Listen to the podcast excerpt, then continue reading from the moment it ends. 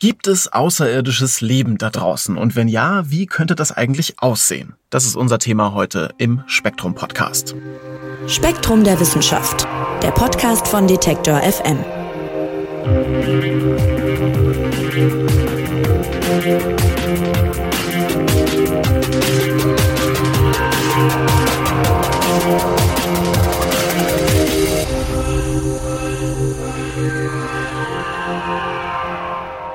Ja, gibt es noch anderes Leben da draußen im Weltall? Das ist ja eine Frage, die die Menschheit seit jeher beschäftigt. Und äh, jeder und jede von euch wird sich das vielleicht genau wie ich auch schon mal gefragt haben, wenn man eben, keine Ahnung, so in den Nachthimmel schaut und diese ganzen Sterne da sieht. In diesen unendlichen Weiten, da soll die Erde irgendwie der einzige Ort sein, an dem es Leben gibt. Das kann ja fast gar nicht sein, oder? So denken zumindest auch einige Forschende, viele sogar, und die suchen nach Leben da draußen. Aber diese Suche, die ist leider sehr, sehr beschwerlich. Und das ist Thema in der aktuellen Ausgabe von Spektrum der Wissenschaft. Und darüber sprechen wir heute mit Redakteur Frank Schubert. Hallo Frank. Hallo Marc, schön dich zu hören. Ja, schön dich zu hören, Frank. Lass uns doch gleich mal reingehen. Also die Suche nach Leben im Weltraum, die ist schon deshalb sehr schwierig, weil sich die Wissenschaftlerinnen und Wissenschaftler eben gar nicht einig sind, was Leben jetzt überhaupt in letzter Konsequenz so richtig äh, bedeutet. Was sind denn vielleicht so Merkmale des Lebens, an denen man sich entlanghangeln könnte? Das stimmt. Also es ist nicht so ganz klar, was Leben jetzt eigentlich überhaupt ist. Schon allein deshalb nicht, weil äh, Leben und Nicht-Leben, da gibt es ja keine scharfe Grenze zwischen den beiden. Wir hatten das Thema gerade neulich erst, äh, nämlich in dem Podcast Wo liegt der Ursprung des Lebens von Anfang Juni. Da ging es ja schon darum, dass eben Leben und Nicht-Leben sich nicht eben scharf voneinander trennen lassen. Also es gibt ja so Zwischenstufen, zum Beispiel Viren die äh, haben sowohl Eigenschaften von Lebewesen als auch Eigenschaften eben von toter Materie. Da weiß man nicht so genau, ähm, also die, die nehmen quasi so eine, so eine Mittelstellung ein. Und deswegen gibt es bis heute keine eindeutige Definition von Leben. Und die kann es vielleicht auch nicht geben, weil eben die Grenze nicht so scharf ist. Meistens nennt man Merkmale, ähm, von denen man weiß, dass lebende Strukturen, wie wir sie kennen, Leben ist fähig, Energieumwandlung und Stoffwechsel zu betreiben und damit einen Zustand fernab des thermodynamischen Gleichgewichts anzunehmen und diesen eben auch dauerhaft aufrechtzuerhalten. Leben ist fähig, sich von der Umwelt abzugrenzen. Es ist fähig, vererbbare Informationen zu produzieren und an die Nachkommen weiterzugeben und so weiter. Eine recht brauchbare Definition hat im Jahr 2011 der Genetiker Edward Trifonov vorgeschlagen, nachdem er mehr als 100 Begriffserklärungen zusammengetragen und zusammengefasst hatte und daraus ein übergeordnetes Konzept entwickelt hatte. Und demnach ist Leben selbst Reproduktion mit Variation. Die NASA hat eine ähnliche Begriffsbestimmung erarbeitet, die sie noch heute nutzt und der zufolge ist Leben ein sich selbst erhaltendes chemisches System, das zur darwinschen Evolution befähigt ist. Das sind so ziemlich grobe allgemeine Definitionen, die noch nichts darüber aussagen, wie jetzt genau das Leben chemisch zusammengesetzt ist. Ja, das klingt relativ grob noch. Alles konkreter wird's, wenn wir zum Beispiel beim Thema außerirdisches Leben mal in, keine Ahnung, Literatur, Film, Popkultur und so weiter reingucken. Wenn man da Aliens sieht, dann sehen die zwar ganz unterschiedlich aus. Manche sind dann sehr menschenähnlich. Denkt man zum Beispiel, weiß ich nicht, an Vulkanier wie Spock oder so in Star Trek. Und andere ähneln dann irgendwie Tieren oder sehen auch aus ein bisschen wie, ja, Monster riesige Augen, riesige Zähne, sowas. Aber die haben eben alle gemeinsam, dass sie irgendwie Lebensformen ähneln, die wir halt von der Erde so ungefähr kennen oder zumindest so Merkmale sich wiederfinden, so im Grundsatz zumindest. Und davon versucht die Forschung wiederum aber eigentlich genau gerade wegzukommen. Warum denn? Ja, das, das finde ich auch ganz lustig eigentlich, dass wenn man sich Aliens so anschaut, wie die dargestellt werden in Filmen, in Büchern und in Computerspielen, dann sind die tatsächlich meist entweder sehr menschenähnlich, also sie haben irgendwie zwei Arme, zwei Augen, einen Kopf und haben irgendwie so einen humanoiden, so eine humanoide Gestalt in der Regel. Und wenn nicht, dann ähneln sie anderen Organismen, die wir von der Erde kennen, also zum Beispiel Insekten, Spinnen, Skorpionen. Also man denke nur an das berühmte Alien, das vereint ja in sich so Merkmale irgendwie eines Skorpions, aber gleichzeitig auch so ein bisschen humanoid irgendwie. Also diese Darstellung sagt eigentlich mehr über uns aus als über die Aliens. Also wir wir stellen uns das irgendwie immer so vor, wie wir es eben von der Erde kennen. Also irgendwelche Sachen Und damit ähneln wir dem Mann, der nachts seinen Schlüssel verliert und unter der Straßenlaterne sucht, weil es da hell ist und er was sieht. Also wenn wir über außerirdisches Leben nachdenken, dann stellen wir uns das so ähnlich vor wie irdisches Leben und wir vermuten es meistens auch an Stellen, wo es irdisches Leben geben könnte. Also wir denken uns immer, naja, da, wo, wo, wo es flüssiges Wasser gibt, da könnte es auch außerirdisches Leben geben. Also da, wo es eine feste Oberfläche gibt, eine feste planetare Oberfläche gibt, da könnte sowas sein. Da, wo die Temperaturen ungefähr denen ähneln, die wir auf der Erde haben und so weiter wenn Raumsonden oder Weltraumteleskope Sauerstoff nachweisen in der Atmosphäre eines Exoplaneten, dann gilt das für uns als Indikator für Leben, weil wir Sauerstoff benötigen.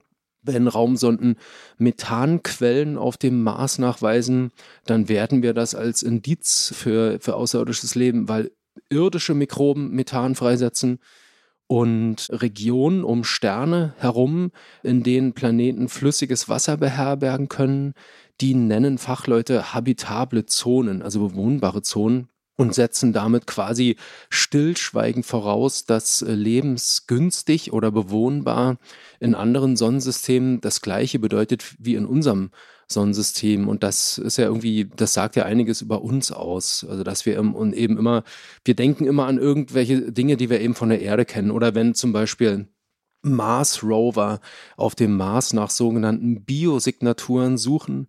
Das sind Moleküle oder Stoffkombinationen, von denen wir wissen, dass sie auf der Erde die Existenz von Lebewesen anzeigen.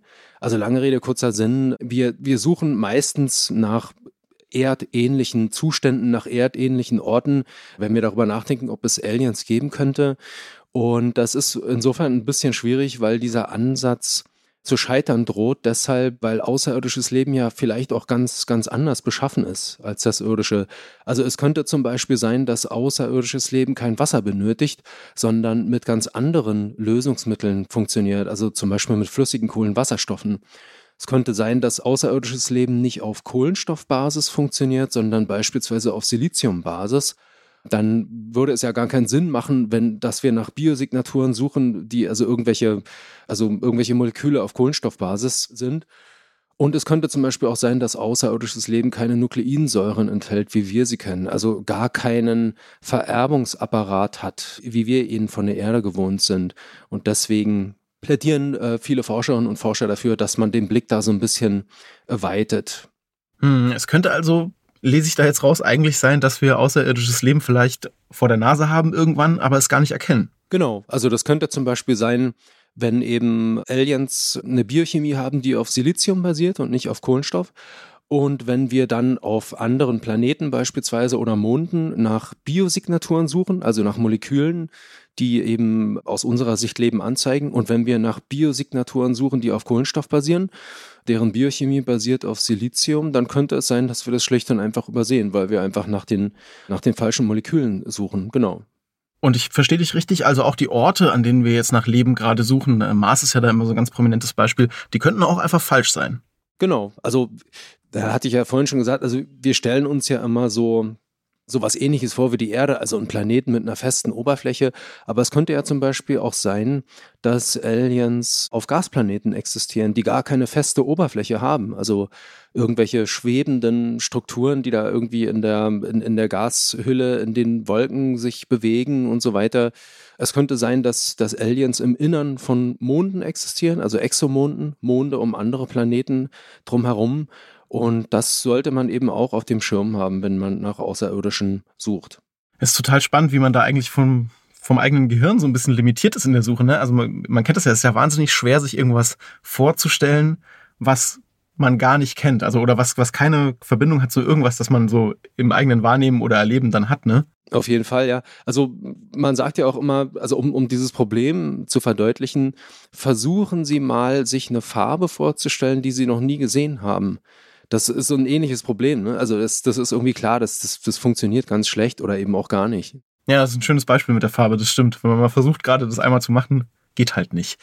Aber damit es vorangeht mit der Suche nach außerirdischem Leben, da hat die NASA eine Initiative finanziert und die heißt Laboratory for Agnostic Biosignatures, also Labor für agnostische Biosignaturen, kurz abgekürzt LAB, Lab.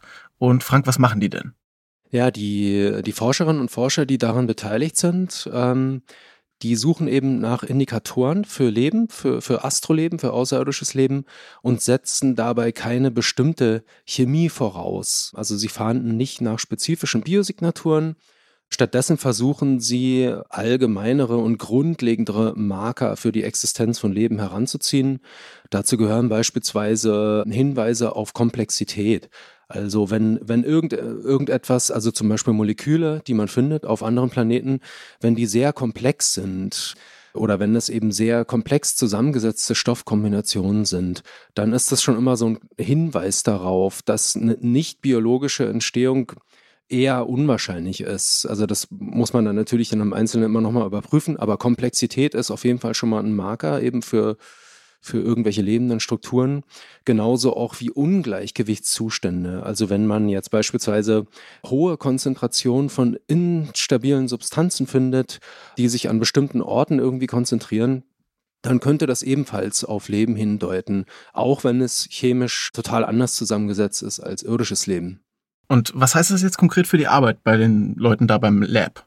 Also beim Lab, da, lau da laufen so verschiedene Forschungsbemühungen in, in, dieser Richtung, also eben allgemeine Kriterien für Leben zu definieren und entsprechende Messverfahren dafür zu entwickeln.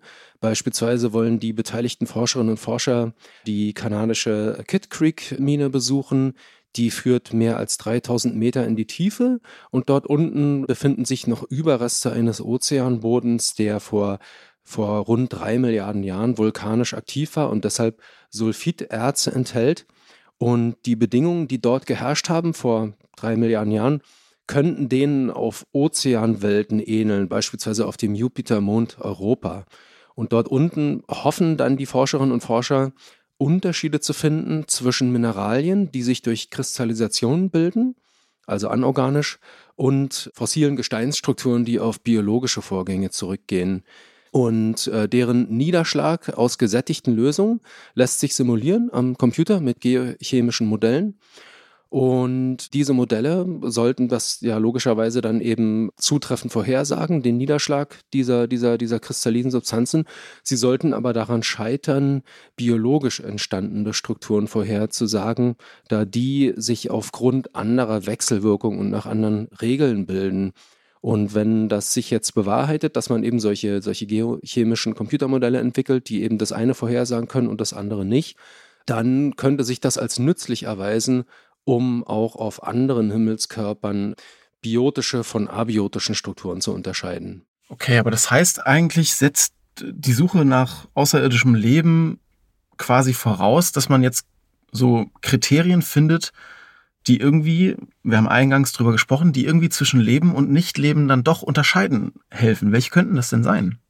Naja, ein Unterprojekt in dieser Lab-Initiative besteht darin, dass die Forscherinnen und Forscher eine Messmethode zu entwickeln, um die Zahl der Bindungsorte auf Partikeln zu bestimmen. Also Bindungsorte, an die sich bestimmte Moleküle anlagern, beispielsweise Antikörper oder, oder Nukleinsäureschnipsel oder sowas. Und die Überlegung dahinter ist, auf komplexen Strukturen, beispielsweise lebenden Zellen, sollte es mehr Bindungsstellen geben als auf weniger komplexen, unbelebten Strukturen, beispielsweise Staubkörnern. Und das Messverfahren, woran die da arbeiten, besteht darin, dass die Forscherinnen und Forscher eine zufällig zusammengestellte Mischung aus DNA-Schnipseln, also Erbgutschnipseln, entwickeln und biologische Zellen damit beschicken Einige von diesen Schnipseln, die bleiben dann an der Zellaußenseite haften, andere nicht. Die haften gebliebenen, die werden dann eingesammelt und entfernt. Die, äh, die nicht haften geblieben sind, die werden erneut zu der Zelle geschickt und das Ganze wiederholt man mehrfach. Äh, und am Ende sieht man, wie viele Schnipsel eben sozusagen kleben geblieben sind, angekoppelt haben an der Zellaußenseite und wie viele nicht. Und daraus lässt sich das Verhältnis bestimmen, eben der Schnipsel, die angekoppelt haben und derjenigen, die nicht angekoppelt haben. Und dieses Verhältnis lässt sich dann für verschiedene Partikelarten bestimmen und unterscheiden. Also beispielsweise zwischen Mikroben und mineralischen Körnern. Und dann kriegt man so ein Maß äh, dafür, was unterscheidet eben lebende Partikel von nicht lebenden Partikeln. Ein anderer Ansatz besteht darin, dass man Ungleichgewichte misst. Dahinter steht die Überlegung, dass Lebewesen sich von ihrer Umwelt abgrenzen, also bei irdischen Organismen in der Regel durch die Zellmembran und dass sie chemische Ungleichgewichte aufbauen zwischen sich und der Außenwelt, sogenannte chemische Gradienten. Und deswegen denkt man sich, dass jegliches Leben sich in Form chemischer Gefälle zeigen sollte zwischen Organismen und ihrer Umwelt, egal woraus die Lebewesen jeweils bestehen, biochemisch. Genau, und wenn man also solche um Ungleichgewichte nachweist, dann ist das immer ein Indikator dafür, dass hier möglicherweise Leben existieren könnte. Ein weiterer Ansatz, der verfolgt wird in dieser Initiative, ist das Messen der äh, sogenannten chemischen Fraktionierung. Also damit ist gemeint, dass lebende Organismen manche Elemente und Isotope gegenüber anderen bevorzugen. Also die reichern bestimmte Isotope beispielsweise oder bestimmte Elemente in sich an und andere dafür nicht. Und immer wenn man so solche Ungleichgewichte findet, also Isotopenungleichgewichte, Isotopengradienten, und dann ist auch das immer so ein Indikator eben, dass hier möglicherweise Leben existiert. Ja, also da gibt es so äh, ganz viele verschiedene Messmethoden oder, oder, oder Ansätze, wo man, wie man das möglicherweise fassen kann, also die Existenz von Leben. Was, was gibt's noch? Also ähm, Komplexität hatte ich ja vorhin schon genannt. Ne? Also lebende Strukturen sind in der Regel komplexer als unbelebte Strukturen. Und Komplexität kann man beispielsweise messen, also Komplexität von Molekülen kann man messen mit der sogenannten Massenspektrometrie. Massenspektrometer sind Geräte, die trennen die Bestandteile einer Probe nach ihrer Masse und ihrer elektrischen Ladung und anhand der Messdaten kann man erkennen, woraus die Probe besteht. Und wenn man jetzt sehr komplexe Moleküle in so einen Massenspektrometer packt und sie untersucht damit, dann bekommt man sozusagen Messwertausschläge. Also umso mehr Messwertausschläge, je komplexer das Molekül ist, je mehr Bindungen es enthält und so weiter, umso mehr Messwertausschläge bekommt man. Und liegt die Zahl der Messwertausschläge oberhalb eines gewissen Schwellenwerts, dann weiß man, dass das Molekül, was man da gerade untersucht hat, wahrscheinlich aus einem biologischen Prozess stammt, ohne überhaupt zu wissen, um welches Molekül es sich jeweils handelt. Und diese Methode, also diese massenspektrometrische Methode, die hat sich tatsächlich in der Praxis schon bewährt. Also die Forscherinnen und Forscher, die daran arbeiten, die haben mit dieser Methode diverse Proben untersucht, ohne zu wissen, woher die Proben jeweils stammten. Die Proben stammten aus ganz vielen verschiedenen Quellen, also das waren Fossilien, sie stammten aus Gewässersedimenten, sie stammten aus Meteoriten, also das waren Materialproben aus dem Weltraum und so weiter. Und wenn, als die Forscherinnen und Forscher diese Proben untersucht haben mit der Massenspektrometrie, dann haben sie richtig angezeigt bekommen von dem Messverfahren, ob die Proben jeweils biologischen Ursprungs waren oder nicht biologischen Ursprungs, ohne aber jeweils zu wissen, worum genau es sich bei den Proben gehandelt hatte. Also das sind so mögliche Messverfahren, wie man das fassen könnte, außerirdisches Leben. Ja, wahnsinnig komplex auf jeden Fall, hört man schon raus bei dem, was du so erzählst. Also da wirklich allgemeine Kriterien aufzustellen, was, was ist jetzt Leben und was ist es dann vielleicht auch nicht. Frank, lass uns noch auf einen Aspekt eingehen, den ich super interessant fand bei der Lektüre eures Artikels in Spektrum der Wissenschaft. Und zwar, wir gucken ja jetzt dann die ganze Zeit außerirdisches Leben, klar, wir gucken irgendwie in den Himmel. Aber äh, es ist auch wichtig, der Blick in die Geschichte unseres eigenen Planeten, also der Erde. Was hat das denn mit der Suche nach außerirdischem Leben zu tun? Ja, das ist eine gute Frage. Das hat tatsächlich viel miteinander zu tun. Die Entstehung des Lebens auf der Erde, wie man sie sich vorstellt, wie sie sich ja offensichtlich abgespielt hat, war die sogenannte Abiogenese. Also chemische Reaktionen haben sich in zunehmend komplexen Netzwerken organisiert. Sich selbst vervielfältigende Moleküle haben allmählich einen Vererbungsapparat hervorgebracht und diese beiden Dinge, Vererbungsapparat und komplexe chemische Netzwerke, die haben sich irgendwie zusammen, die sind irgendwie zusammengekommen, haben sich irgendwie vereinigt und haben irgendwann den ersten Organismus hervorgebracht, der sich selbst erhalten, der sich selbst dauerhaft erhalten und vervielfältigen konnte. Das hatten wir ja in diesem Podcast von Anfang Juni, wie ist das Leben entstanden? Das ist der sogenannte Bottom-up-Weg, also von einfachen Molekülen ausgehend hin zum äh, komplexen ersten Organismus. Und die große Frage ist natürlich, wie genau ist das passiert?